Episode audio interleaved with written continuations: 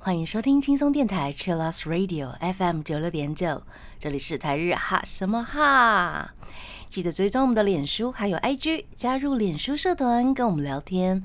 每个月都会抽 CD，最新的十二集节目可以在官网 c h l 九六九点 FM 听得到。想要重温更多精彩节目内容，可以搜寻 Podcast。欢迎继续投稿 j a n i c e 阿拉鲁还有 AKB 阿拉鲁。大家晚安，我是妮妮。我们今天要跟大家聊的是最近在台湾大荧幕重映的《神隐少女》。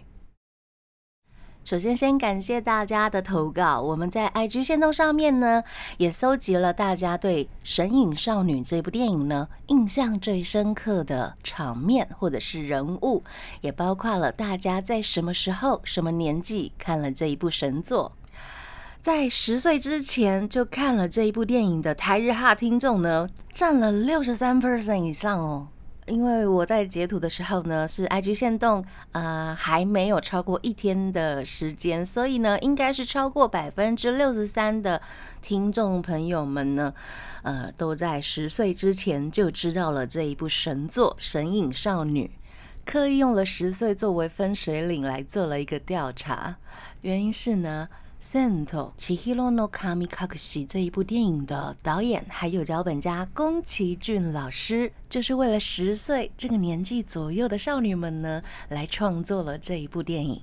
说是要给十岁左右少女们看的电影，但是呢，也留下了很多小朋友们童年的阴影。例如像艾丽卡，她投稿说呢，她印象最深刻的场面是。呃，电影一开始的隧道那个场面，她说呢，导致小时候有一点害怕走隧道。身影少女到底留给大家多少童年的阴影，或者是一些比较有趣的，像是迷音，还有宫崎骏在这一部电影埋下了多少伏笔呢？我们今天就来聊这件事情。当然也会稍微提到一些嗯幕后制作的 episode，嗯，例如声优或者是原画制作的小故事。我想大部分的朋友应该都有看过这一部神作《神隐少女》，所以呢，我们就大概的来简介一下这部电影到底在描述什么。它就是在讲一位十岁小女孩迪野千寻跟她的爸妈。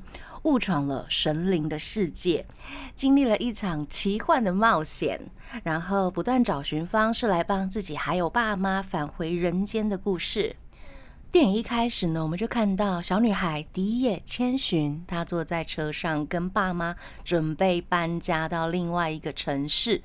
这时候的迪野千寻就表现出十岁小女孩那种没有经历过世俗，然后被家人保护的非常好，又要跟自己熟悉的朋友们告别那一种不耐烦的表情。再回想一下自己十岁时的样子，似乎就是这副德性。另外呢，当时在吉卜力的制作人铃木敏夫老师的书里面有提到，妈妈的原画创作呢是想要表现出那个年代追求潮流、非常注重打扮的一位妈妈，像是爸爸迪野明夫，他在剧里面呢开的是奥迪的车，就感觉他很会享受生活，也很爱开快车。他给我一种很想要快速达到目标的那种男性的感觉，也可以从这边看得出来，这是一个在日本经济泡沫时期九零年代的一个中产阶级的家庭。那小女孩千寻，她就是在这样子的家庭环境跟社会条件之下成长的小孩。这一家人的人物设定原型呢，就是来自宫崎骏老师真实世界的朋友跟他的小孩。宫崎骏老师到底想要说什么呢？我想就是在影射那个年代的爸妈只管自己，只管为了追求利益赚钱，然后忽略了自己小孩想要的跟心里真实的想法，也借此鼓励小朋友们呢，可以回到自己可以掌握的世界。但是，就如我们之前所说的，十岁之前的小朋友们看了这部电影，到底可以得到些什么？也许可能会是在十年、二十年、三十年之后，才发现了其中原本不知道的含义。我们今天就是用比较跳跃的方式，以及搜集大家的想法跟我自己的观点，来聊一下我们在电影面看到的那些画面，他所想要表达的事情。像是一开始，爸爸把车开进了路标标示着国道二十一号的路上，那也表示着我们已经跨越了世代，来到了二十一世纪。接着他们就迷路了，在路边发现了一座鸟居，然后下面有一堆看似废弃的小石屋。鸟居我们都知道是要进入神的领域之前的一个交界处。那鸟居下面散落一地的小石屋呢，其实就是神灵的家。这边原本就是准备要开发乐园的一片土地，鸟居跟小石屋呢就被废弃在那里了。因为没有人照顾，没有人去参拜，所以看起来很没有精神。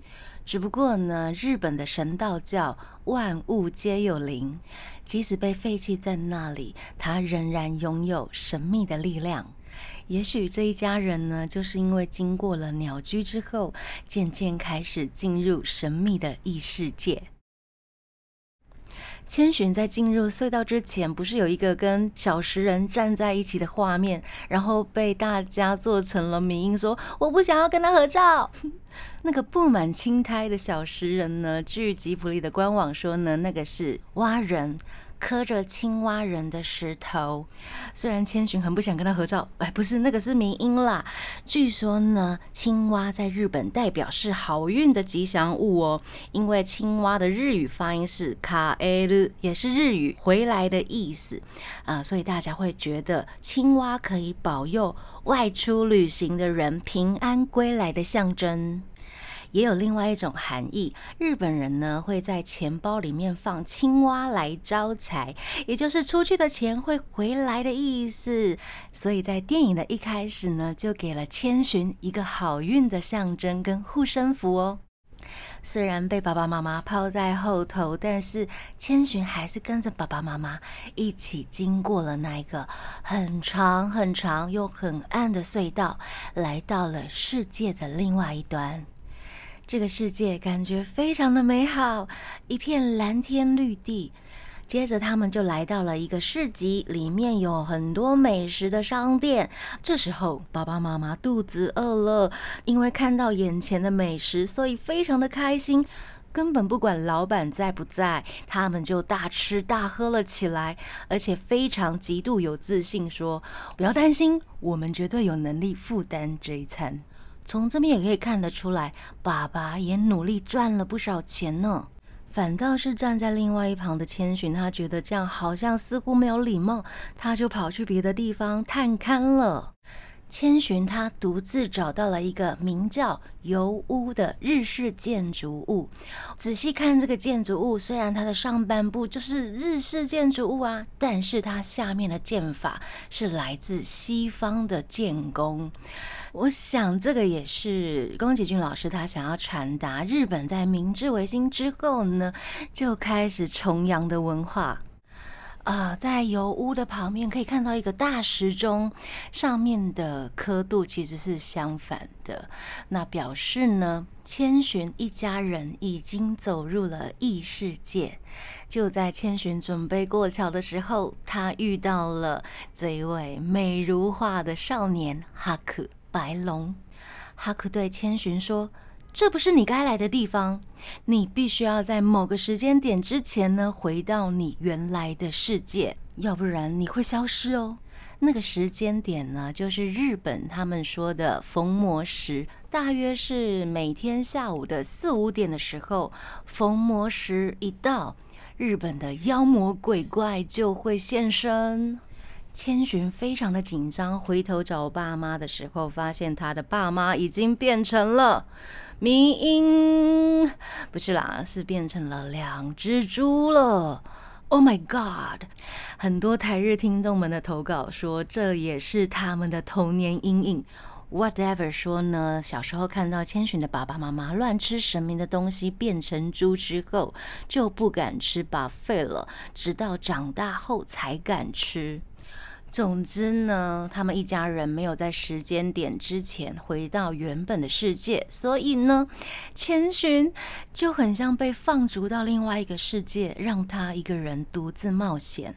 白龙再度找到非常害怕的千寻之后呢，给他了异世界的食物，要他吃下去，并且告诉他：“你必须要在这里开始工作，你才可能不会消失。”从这个时候开始呢，千寻就在这个异世界遇到了非常多的呃角色。我不会称呼他们是人，因为在这边生存的可能就是一些神灵啊，或者是日本的妖怪。很多人都会说，还好千寻遇到了哈库。那哈库的声优呢，是我们之前在声优系列里面有提到的入野自由，他在十三岁时候配音的作品。大家如果有兴趣的话，可以找台日哈什么哈的声优特辑来听。那这个阶段呢，我们先稍微休息一下。欢迎回到台日哈什么哈？我们今天跟大家聊的是《神隐少女》（Sento Chihiro no Kamikakushi） 这一部电影。感谢台日哈听众们的投稿，大家都有提出自己在《神隐少女》的电影中印象最深刻的场面还有角色。那再说一次，我不会称呼他们是人，因为在这个世界里生存的可能是。神灵，或者是异世界的精灵。嗯，一开始白龙牵着千寻要过桥的时候，因为桥上有很多造型独特的生物。因为宫崎骏老师呢，他自己本身有说过，他不想要参考《百鬼夜行》，所以吉卜力呢就创造了这些生物的样貌。一开始印象最深刻的应该是，同时在那个桥上的无脸男，他已经注意到千寻了。无脸男给我第一个感觉是他好像，嗯，没有自我，仿佛就好像在找一些什么，像是回家的路，或者是像他一样有共通点的朋友。那一幕。也让我蛮紧张的。我想说，无脸男是不是会攻击千寻？等一下我们会继续聊到。那接着呢，千寻就依照白龙的指示跑下楼梯去找锅炉爷爷。这一段戏，Po Han 他投稿说呢，每次看都会被吓到。所以每个人被吓到的点都有一点点不一样哦。那我们继续来聊锅炉爷爷。其实在这里，我觉得他就像是，呃，卡进社会齿轮的社畜。他有很多只手，看起来非常的忙碌，根本没有时间理千寻。那在这个工作的环境里面呢，也发现了很多小煤炭在努力的工作着。对，就是我们呃从小不知道为什么会在笔记本上面或者是课本上面画的那一只很经典的小煤人。啊，换个视角来看呢，就很像在不断努力运输食物啊，或者是建材的蚂蚁们。当千寻帮其中一只小煤炭把煤炭送到锅炉里的时候，其他的小煤炭就开始模仿起来了，感觉这样子千寻就会帮他们做这些工作。这似乎好像又在影射一些什么呢？当一群社畜在一起工作的时候，如果你变成比社畜更社畜的社畜，所有的工作到头来都会在你的身上扣啊。不过呢，锅炉爷爷人非常的好哦，看似很忙碌又很面恶这样子，其实心非常的善良，也非常懂得在职场上面的一些管理之道。帮千寻阻止了这一切。这个时候，令就出现了。他也是看起来面恶心善的好人呐。他的原画原型呢是来自白狐的造型，所以他的脸跟眼型呢会比较长一点点。他来喂食这些小煤炭，那小煤炭的食物就是我们熟知的金平糖，很像星星，很多颜色的金平糖。这是在很久很久以前，外国的传教士到了京都要准备参拜织田信长的时候呢，把他们国家的糖果呢当成了贡品献给了织田信长，然后他们觉得非常的惊喜，所以这种糖果呢就开始在京都流传到了现在，改良后呢变成了本地化的名产。接着咕噜爷爷就给了令一只看起来很像烤壁。壁虎的珍贵食材，拜托令带千寻到楼上去找这里的大管家汤婆婆。从这里就可以看得出来，在油屋里必须要有一些好处，才能使鬼推磨。这时候，锅炉爷爷说了一句英文哦：“Good luck，要祝千寻一路好运。”令就带着千寻呢，搭上了一座电梯。哇塞，非常高科技的油屋耶！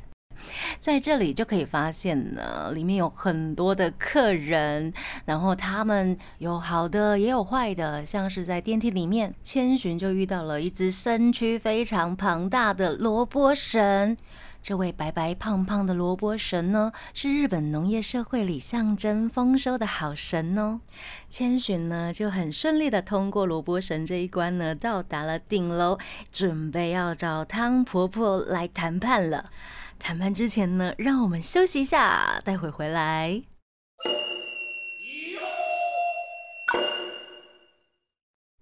嗨嗨，欢迎回到泰日哈什么哈？我们今天跟大家聊的是《神隐少女》。我似乎已经快要把一些剧情全部说出来了，不知道为什么，就是想说，因为里面有太多的画面都藏着。好像必须要说的事情，好，我会尽量简短，因为我们的时间只有一个小时。好的，接下来就是大魔王了，大 boss 汤婆婆，也就是这一座油屋的大老板，他主宰着油屋所有的大小事。她有一位双胞胎的姐妹，叫做钱婆婆。她们两位呢是带有魔法的白发魔女 啊，不是啦，她们看起来外表就像是普通的婆婆。一开始在创作原画的时候，两位婆婆的长相其实有点不太一样，后来才演变成。长得一模一样的双胞胎姐妹，但是汤婆婆穿金戴银的，因为她是大老板。然后她有一个非常疼爱的包，就是大婴儿巨婴。那这位巨婴的声优就是神木龙之介。我的天哪，他在里面的声音超可爱，根本听不出来，因为那个时候神木龙之介还是个小小孩啊。嗨，听说呢是导演一听到神木龙之介的声音呢，就指定要他了。他饰演的波是汤婆婆非常疼爱而且过度保护的巨大妈宝。汤婆婆非常害怕波被这个肮脏的世界污染了，所以一直把他绑在房间里面，让波一直无法看到外面的世界，一直哭闹着无法长大。当然，千寻也目睹了这一切。不过，他一心想要有工作，所以呢，他非常的坚决，让汤婆婆给他一个工作。汤婆婆敌不过千寻坚决的信念呢，于是就开出了条件。契约上的条件呢，就是让千寻的名字变成了只有一个字“千 ”，sen。为了学习魔法的白龙呢，也成为了汤婆婆最得力的助手。隔天呢，白龙就告诉千：“你千万不可以忘记自己的名字，因为汤婆婆呢，就是透过拿掉别人的名字来控制别人。白龙是一样的状况，因为他忘记了自己的名字，所以再也找不到回家的路。”这一场戏呢，也产生了一个很经典的迷音图，因为那个迷音图就是台词的本体呀，完全一模一样。千寻看到猪圈里的爸妈，就哭喊着说：“不可以吃太胖哦，会被杀掉的哦。”白龙一边安慰着正在哭泣的千，给他吃东西，给他原本穿的衣服，要他好好收好之外呢，也包括千他同学给他的那一张上面有写着他本名的卡片。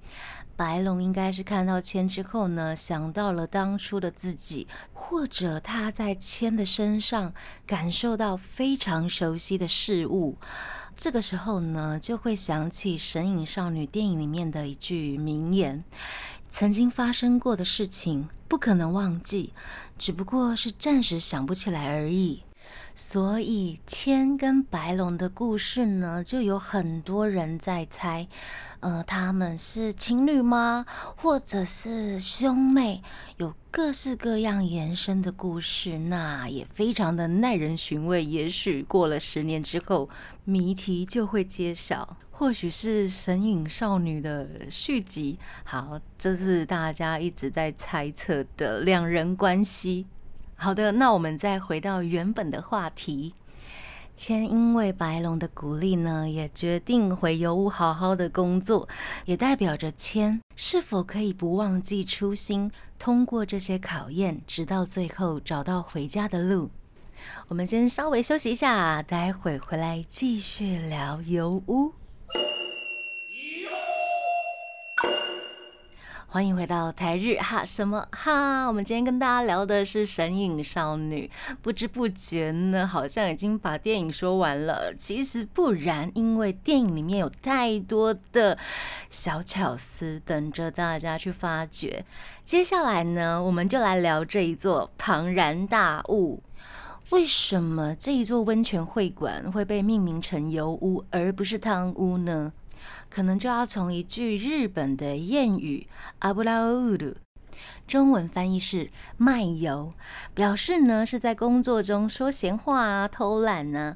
据说呢是在江户时代，卖油的商人在给客人打油的时候呢，会趁着在装油的时间呢，跟客人闲话家常。所以呢，从那个时候开始呢，就有人用阿布拉乌鲁表示偷懒的意思。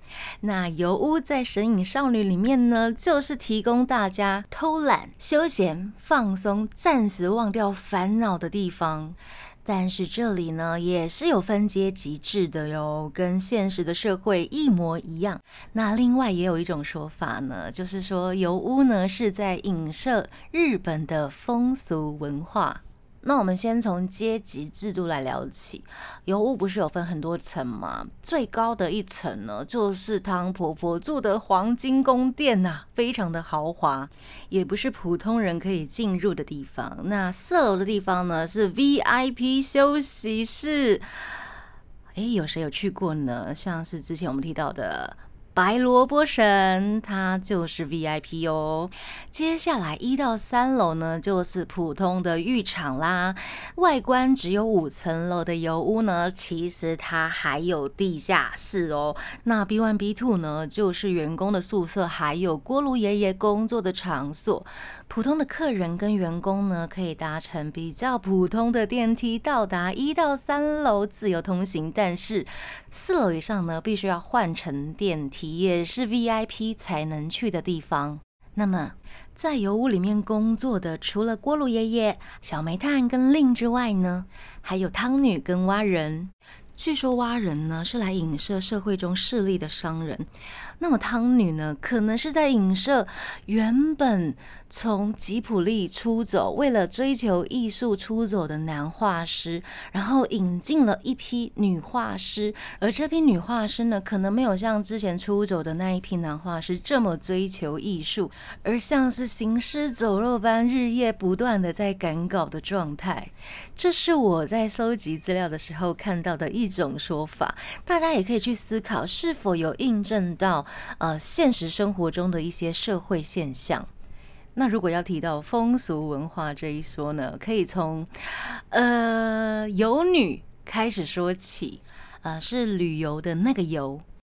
在江户时期呢，就有一种卖女儿来求生存的社会现象，就有点像为了砸板扣那一种感觉是一样的。那这些被卖掉的女孩子们呢，可能就会被指派去服务一些男性了。像是在澡堂服务的女生呢，就会被称为汤女。她们原本呢是负责帮客人洗身体啊，或者是梳头，后来呢就会渐渐发展出呃性方面的服务。在油屋里面呢，我们看到通常负责接待客人的都是女性，那拜访油屋内的呃客人呢，通常只有男性。那我们也可以从油屋来看，啊，汤女们的穿着，像是一开始令邦千找了一件合身的哈卡玛，那这一件红色的裤呢，是一般日本神职人员所穿的衣装。不过我们可以从油屋里面的汤女看到呢，他们的上半身呢，好像有一点清凉，布料有点少的样子。在一些访谈里面呢，宫崎骏老师呢的确有表达过，这些风俗场所呢就是油污的原型。那如果要再仔细的去追究一些它就是风俗场所的话呢，可能可以从河神开始聊起。一开始呢，大家都以为他是一个很肮脏的生物中的大咖，那尤婆婆亲自去接待这一位神秘的大咖，然后指定给千来做服务。就有一种妈妈想要新来的小姐去学习怎么服务客人的那种感觉。接着千不就是很拼命的在服务这位河神吗？然后千在河神的身上呢，发现了一根长长的木棍。那一根像刺一般的木棍呢，当千帮他拔出来之后呢，河神仿佛疏通了全身。那这位神秘的大咖呢，因此通体舒畅，而且排出了大。大量的脏东西，那这些脏东西呢，就是人类所制造的垃圾。那也可以把它想成是男性身体里面排出的一些液体。嗨，从以上这几点看起来呢，油污就是宫崎骏老师拿来影射日本风俗场所还有社会阶级制度的象征。好的，我们这个阶段呢，先稍微休息一下，待会回来。欢迎回到台日哈什么哈？我们今天聊的是《神隐少女》，这样子聊下来，就不禁怀疑宫崎骏老师，你真的是要做给十岁小朋友看的电影吗？这应该是大人成人的电影吧？好的，这个阶段呢，我们来聊一下大家投稿印象最深刻的角色。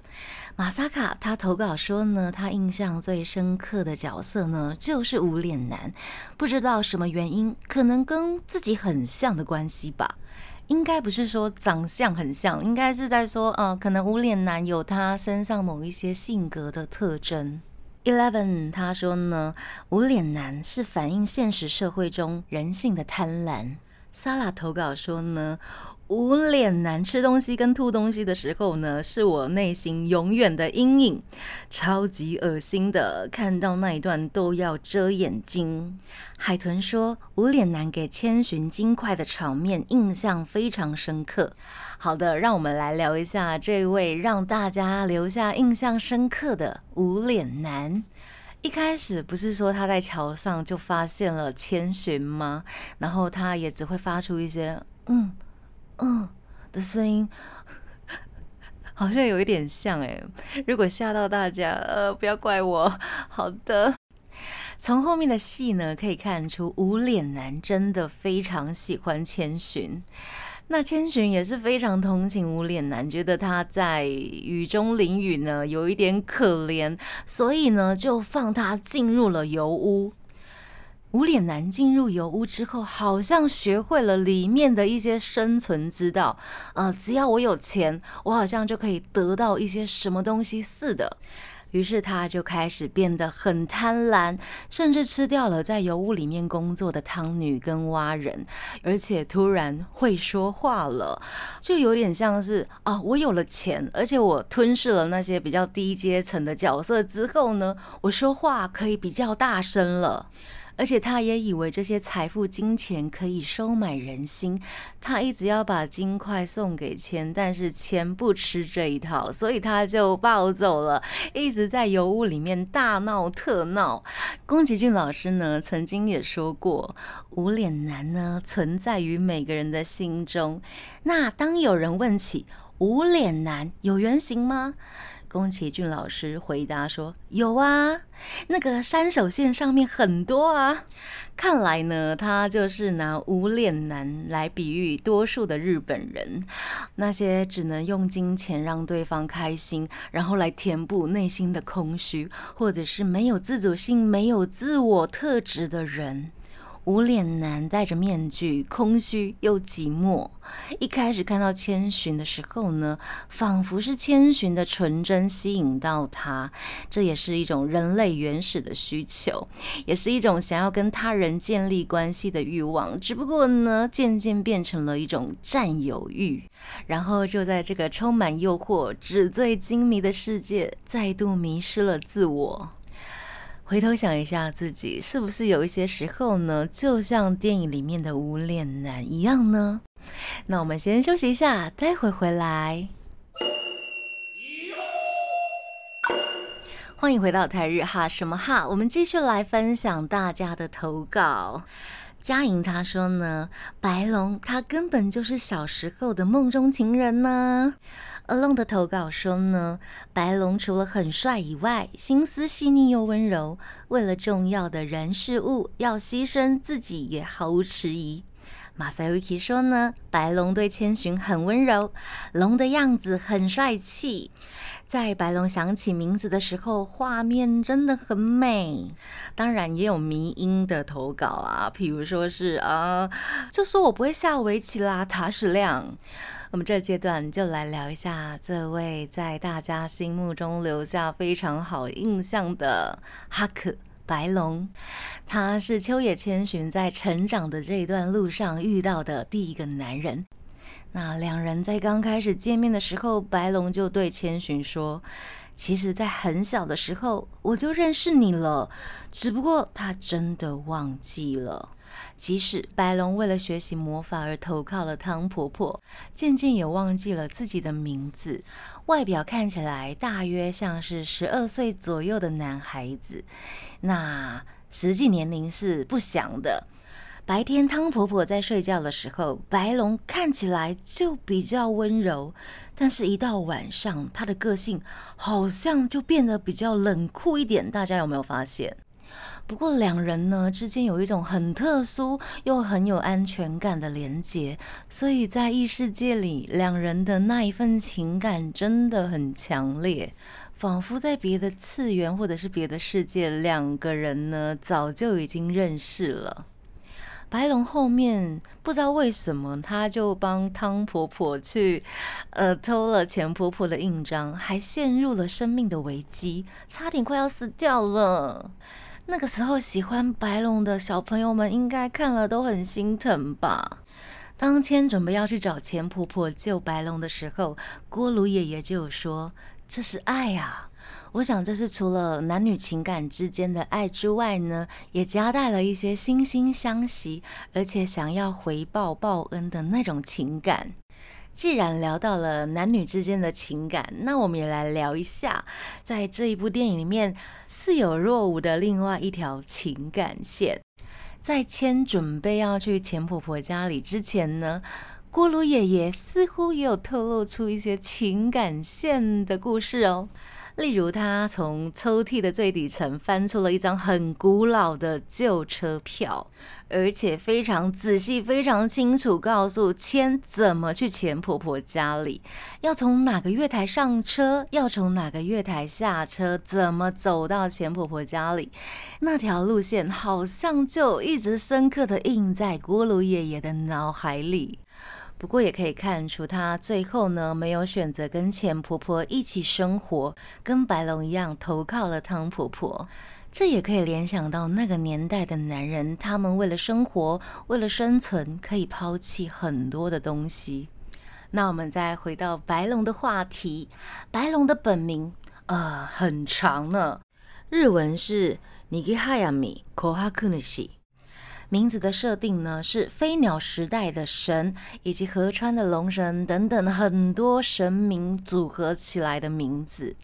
当然，最后千寻也有帮可爱的白龙找回了自己的名字，它的中文名字翻译是饶素水琥珀主，或者是正早见琥珀主。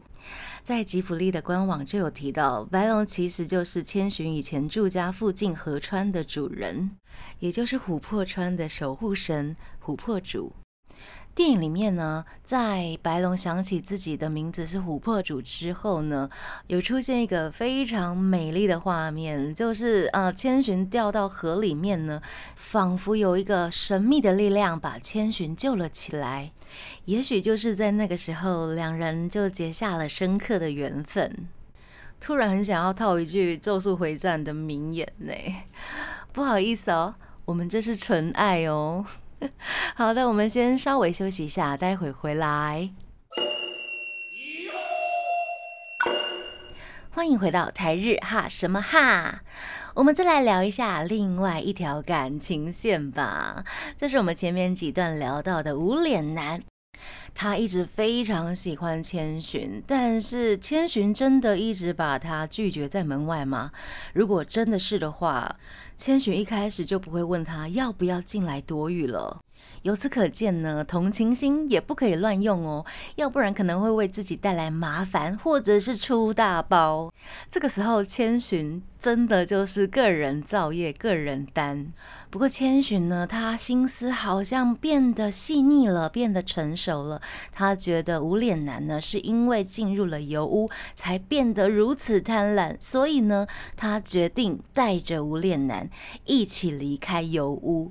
一起离开油屋的还有钱婆婆用魔法把波变成的老鼠，还有汤婆婆的属下乌鸦。这个团队呢，就一起上了电车，通往钱婆婆的家。宫崎骏老师就有说过呢，他觉得电影到了这个时候，大家在电车上的电影画面呢，是让他感到最兴奋、最高潮、最开心的一个 moment。而且这个车站真的是美极了，在真实的世界好像有一个很相似的景点，它就位在日本四国的爱媛县。那个车站的名字叫做下滩车站，根本就是《神隐少女》水中车站的翻版。大家如果有计划到四国爱媛旅行的话呢，不如就把这个景点列入考虑吧。好的，这个团队到了钱婆婆家之后呢，钱婆婆被钱感动了，所以她也原谅了白龙，甚至还收留了无脸男呢。大家都非常开心，无脸男最后还是得到了一个非常温暖的归宿，而且波在这一路上呢，也学会了靠自己走路，在钱婆婆家呢，也获得成长的机会。大家一起合力编织了一条魔法的发带，当成了是千的送别礼，准备告别钱婆婆的家。想说回程车票没了怎么办？嗯，没有想到白龙就出现在啊钱婆婆的家，然后就带着千，还有波，还有乌鸦一起回到了油屋。一回到油屋之后呢，琥珀主呢就对着油婆婆说：“你知道你失去了一样宝贵的东西吗？”没有想到尤婆婆这个时候第一个找的是她的金银财宝，而不是包，让包感觉到非常的有点伤心。然后包就发出了一个“哼”的声音，真的是让我永生难忘啊！接下来，千呢，他就通过了尤婆婆的考验，成功的把爸爸妈妈变回了人类。此时此刻，在后方的游女还有蛙男们呢，就一起为千喝彩，恭喜千，他并没有忘记自己的本名叫做秋野千寻。准备离开这个世界之前呢，琥珀主也再三的交代：千寻，你千万不要回头。这个不要回头的意思，应该不是说如果回头的话，可能又会变成动物之类的。我觉得这里的意思应该是希望千寻呢，不要留恋这里的事物，勇往直前的往人生的下一步迈进。那么琥珀主之后会再跟千寻相遇吗？我想缘分这个东西呢，在每个次元呢都会不停的流转。也许哪一天他们还是会相遇的，只不过可能不是在地球上哦。不过还是迎来非常好的结局。那这个阶段呢，我们先稍微休息一下，待会回来。欢迎回到台日哈什么哈？这个阶段呢，让我们来聊一下。神隐少女其他相关的作品。今年呢，神隐少女举办了首度的舞台剧公演，让大家都非常的兴奋。而女主角呢，有两位，分别是桥本环奈还有上白石萌音，他们两位轮流出演。除了女主角之外呢，我觉得选角非常厉害的是饰演汤婆婆钱婆婆的两位演员，分别是夏目麻里还有朴露美老。师普露梅老师的声音呢，就真的非常适合演钱婆婆汤婆婆。那另外一位夏目马里大前辈呢，她本人就是原作《神隐少女》中钱婆婆汤婆婆的声优。这部剧呢，虽然在疫情期间经历了不少的波折，不过最后呢，还是圆满的落幕。很可惜在台湾看不到啊，希望这一部剧呢，可以持续每年都可以上演，或者是发行 DVD。那 IG 线动上面有朋友在问呢，你你看的是什么有关于神隐少女的书？他很想知道。我看的有两本。其中一本呢，它的书名叫做《The Art of Spirit Away》，千与千寻的艺术，在博客来好像还有库存，可以找到中文版还有日文版。那另外一本呢，是今天想要极力推荐给大家的一本好书，它的书名叫做《吉卜力电影完全指南》。这一本书呢，是来自国外两位非常喜欢吉卜力的狂热粉丝，他们分别是杰克还有麦克。这本书的内容非常的丰富哟，呃，包括了吉卜力所有的作品，以及大量图片回顾经典，而且他们按照了时间轴来统整出作品幕前幕后的一些故事，改编自他们有关于吉卜力相关的 podcast 节目。那我来念一段这一本书的相关介绍，《吉卜力电影完全指南》堪称英语世界第一本吉卜力学百科全书。每个段落都像是重现了 Podcast 节目的录制现场，写作风格轻快易读。翻阅书本的时候呢，就如同两位资深的吉卜力爱好者。坐在你的身边，为你仔细讲解每一部片的开场跟结尾，并还原吉卜力作品的温度还有全貌，令人意犹未尽。嗨，以上就是这一本吉卜力电影完全指南的简介。如果您是非常喜欢吉卜力作品的朋友，非常推荐买这本《吉卜力电影完全指南》，当做收藏品或者是当做工具书都非常的棒。《身影少女》呢，在台湾已经重新上映了，不管是老朋友或者是新朋友呢，都非常推荐大家到电影院看大荧幕的《神影少女》，说不定老朋友们呢会因此发现新的不一样的世界观。而且一定会有很多很多我今天没有讲到的小细节，就有待大家去发掘了。如果有想要分享的事情，也欢迎到台日哈什么哈的脸书或者是 IG 来留言。我们今天所听到的音乐呢，也是《神隐少女》的配乐大师久石让老师的作品。在节目的最后呢，要献上《神隐少女》的片尾曲，来自木村宫所演唱的《永远常在》。いつも何度でも。 希望大家在人生的旅途上呢，都可以一直保有自我，不要忘记自己的名字。也希望大家可以找到人生中壁咚你的那一位白龙。好的，希望今天的节目大家会喜欢，那也欢迎到我们的 IG 或者是脸书按个赞，要跟大家说晚安喽。我是妮妮，我们下次见喽，加内。